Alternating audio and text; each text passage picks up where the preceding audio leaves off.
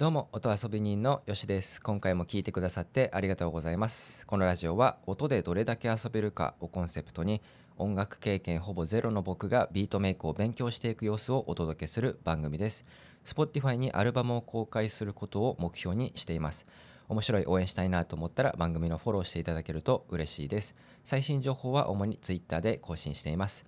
おはようございます。金曜日今週最後っていう感じですね平日。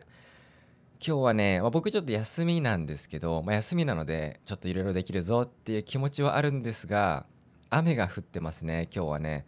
午後3時ぐらいまで雨かな。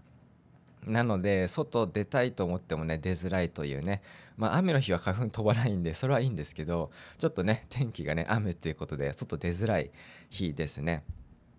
で今日はですね、まあ、ちょっとね以前あの note、まあ、数日前かなあのノートでちょっと書いた内容ともちょっとね重なるんですけどもあの音楽理論をやるっていうのは何だろうこの DTM とか、まあ、僕はねそのビートメイクしたいと、まあ、Spotify にアルバムを公開したいっていう目標で、まあ、あのやってる中で、まあ、音楽理論を結構ねちょこちょこつまんでいるんですけどこれやるっていうのはどういう意味なのかなっていうなんかいやもちろんその音楽の仕組みをねその基礎を学ぶってことではあるとは思うんですけどこの作曲することと音楽理論を学ぶことってどういう関係性なんだろうっていうところをちょっとね僕なりに整理しておきたいというかどんな感じなんだろうっていうところをねちょっとねあの、まあ、今回喋っていきたいと思います。っていうのも最近あのまあ音遊びと音楽理論まあこのなんだろう勉強と遊びみたいなバランスがあると思うんですけどこれがね最近僕音楽理論がねなんか7で音遊び3ぐらいになってる気がするんですよね。まあその作曲する時間ビートメイクをする時間がなかなかどうしてもこう5分だけとかっていうのはなかなかね5分でやめるとかってなかなか中途半端になっちゃうのでちょっとやっぱりもうちょっとまとまった時間が必要ってなってくることが多いんで、まあ、今日なんかはね休みなんでちょっとそういうことできるんですけどもどうしてもこう隙間時間でやるってなるとさっとちょっと音楽理論勉強したりとかっていう感じになってきてどうしてもこっちの割合が増えてきちゃっていて、まあ、7割ぐらいいってるんじゃないかなっていう気が、えー、しているんですよね。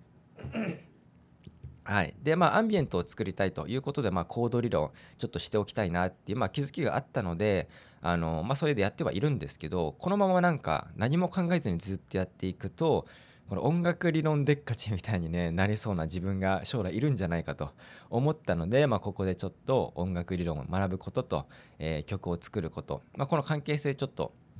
えー、考えてみたいなと、まあ、考えてみたいというか、えちょっとねあの動画を見まして YouTube で。で、えー、私有の作曲 DTM 講座っていうチャンネルから上がっていまして、えー、タイトルが「みんなをコード理論の呪縛,、えー、呪縛から解放するよ」っていう、えー、タイトルなんですけどもこれちょっとリンク気になる方は貼っておきます。でこれがねなかなか内容的には結構モヤモヤを僕の中ですっきりさせてくれた、えー、内容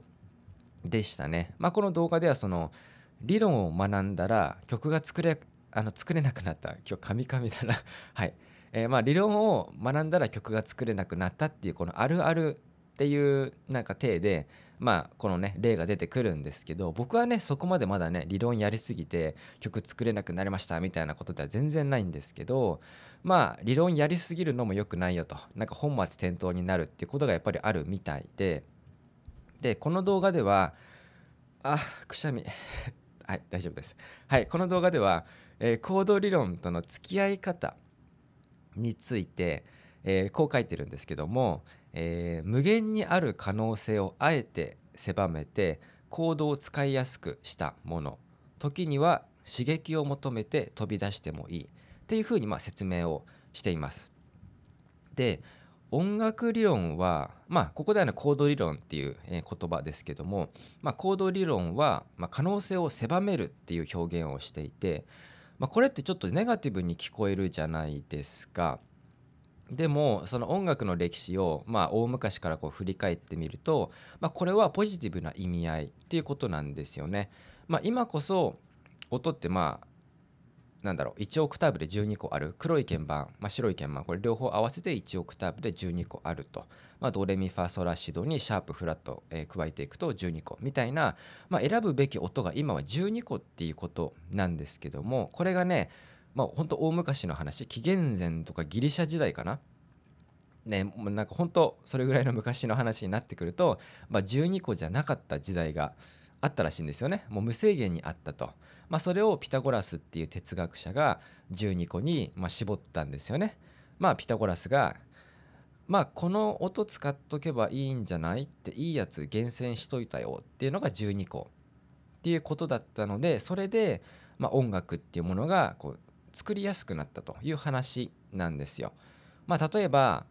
えー、音の選択肢どういう音を組み合わせればいいかなっていう中で候補が100個とか200とか300とか数百とかねあったりするとまあそれだけ可能性は広がるんでしょうけどもういくら時間があってもずっと作れないとなんか一生涯に1曲作るとかね分かんないんですけどなんかほんとそれぐらいな、えー、ペースになるんじゃないかっていう話だったところをですね、まあ、こうやって厳選することで、まあ、12個の中から組み合わせを選ぶと。いう意味で、えー、まあ可能性をまあ狭めたんですけどもこれはまあいい意味で、え狭めてくれたと、まあ、厳選してくれたっていうことですよね。まあ行動理論だと例えば明るい響きはこれだよとか切ないのはこれだよ、えー、緊張させるなら、まあ、こういう順番に弾くとあのいいよとかね、まあ、ドラマチックになるよとかっていう、まあ、そういうこのなんだろう過去のすごい人たちが、まあ、成功パターンをねこう研究して見つけてくれたものが、まあ、あるんですよね。まあ言ったらなんかこ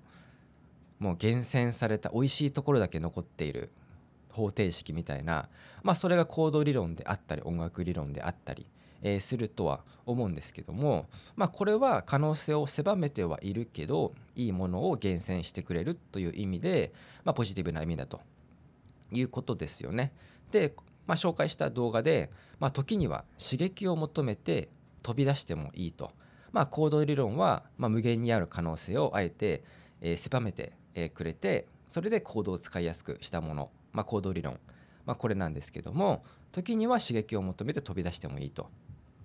えいうことをねこの動画では、え言っているんですけどまあこの動画ではこの音楽理論、まあ、行動理論だけでまあ、例えば曲を作ると70点から90点ぐらいしか取れないんだけどそこから飛び出すことで120点いけることがありますよっていう話なんですよ。ただそこに付け加えられているのが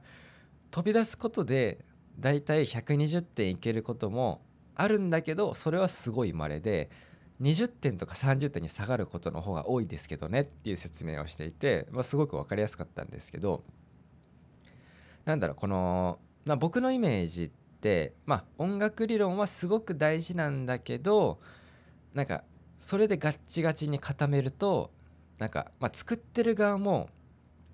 言ったらなんだろう作業とかになっちゃってつまんなくなるのかなっていうイメージが湧いたり、まあ、したんですよね。あとは聞く側も、ま、新鮮さがなくなるのかなとかまあなんかそういう僕なりのイメージが湧いて、まあ、このまあ、70点90点しか理論だけだと取れないんだけど飛び出すことで、まあ、それは言ったらリスクだけどもでも価値はあるよと120点いけるかもしれないしまあ20点30点になることもあるけどそこはもう飛び出す価値はあるよという話なんですよね。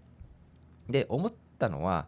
その音楽理論っていうのはあ素材なんだなって思ったんですよ。でそこから飛び出すことって何なのかっていうと自分なりの味付けをすると、まあ、料理をすると、まあ、例えばまあ、料理で言ったら温野菜っていうのはすごくシンプルな料理だと思うんですけども、まあ、素材素材の、味が、まあ、そのまま楽しめるただこれをなんか肉じゃがとかにしてこう味付けとかいろいろ工夫することでもうちょっと広がりがあるとかなんかそんな感じなんですかね、まあ、僕はちょっと料理そこまであのこだわってるわけじゃないんですけど、まあ、例えとしてなので、まあ、音楽理論から飛び出すことは、まあ、個性を出すとも言えそうですけど、まあ、遊ぶとか実験するっていうなんか言葉もあるのかなと思いました。まあその王道のね例えばコード進行があったとして、まあ、それはもうそれでもう間違いない味素材の味としてまあ多分全然使ってた方がいいとかそういう時もあるとは思うんですけどそれをこう少しアレンジしてみたりとかあこのコードこういう響きの方がいいんじゃないっていう感じでアレンジ変えてみたりとか、まあ、素材としてのこの間違いのない美味しさはありつつもそれをどう自分なりに味付けするかっていう関係性なのかなと思いました。まあということでですねあのまあ僕はこれからも音楽理論はもうもちろんやるつもりだし、まあ、アンビエント作る上では行動理論なんかはねあの引き続きちょこちょこやっていきたいと思うんですけどこれからこう音楽理論を僕がする中では音楽理論をやってる時は素材の勉強をしてるんだなっていう認識を持とうと思いあの思いました。で音遊びしてる時まあ言ったらなんかスマホの、まあ、DTM アプリとか作曲アプリとかで遊んでる時とかなんかこう軽い気持ちでやってる時とかは音遊びこれは味付けとか料理なのかなとかっていうふうに置き換えてやることにしましたまあ厳密にはねここはなんか多分それぞれ人の考え方捉え方があるとは思うんですけど僕はなんかこういう表現でちょっと自分の中で頭をえー、頭をっていうかね言葉を置き換えてやろうかなと思いましたね。まあ、結構最近音楽理論とこの音遊びこうなんかねこの狭間っていうのかな、まあ、ここの間でね結構ふわふわさまよってたんですよモヤモヤしながら。でもこうやってこう言葉を2つのね言葉ってあこういうことだったんだな多分なこういう表現で言えるなっていう自分の中で置き換えることでちょっともうちょっとね少しこう晴れた気持ちでさまよえそうだなと思いました。まあ、最近ねそのスマホの作曲アプリ紹介したんですけどそのパソコンだとどうしてもね何だろうこうよっこいしょってこう座ってがっつり作業とかになりがちなんですけどスマホだと結構遊び感覚になりやすいんですよね。あのパソコン作業だとなんかこうまとまった時間が必要みたいなイメージになりやすいのでちょっと腰が重くなるのかなと。まあ、どうしても僕の場合は休みの日とかにまとめてやるとかってなりがちなんですけど、まあ、これをうまくスマホのアプリとか自分の中で遊び感覚で音に触れ合う時はこういう感じとかってこうバランスをね、え保っていきながら、え楽しんでいきたいと思いました。はいということで今回も最後まで聞いていただいてありがとうございました。面白いな応援したいなと思ったらえ番組のフォローもしくは購読していただけると嬉しいです。主な最新情報は Twitter で更新中です。まあ、感想など気軽に Twitter の DM でお送りください。ハッシュタグ音遊びラジオをつけて、えー、ツイートしていただけると、それもめちゃくちゃ嬉しいです。あと不定期で、えー、ノートもやっているので、そちらではテキストで、まあ、音遊び日記という形で、えー、投稿しています。ではでは、良い一日を。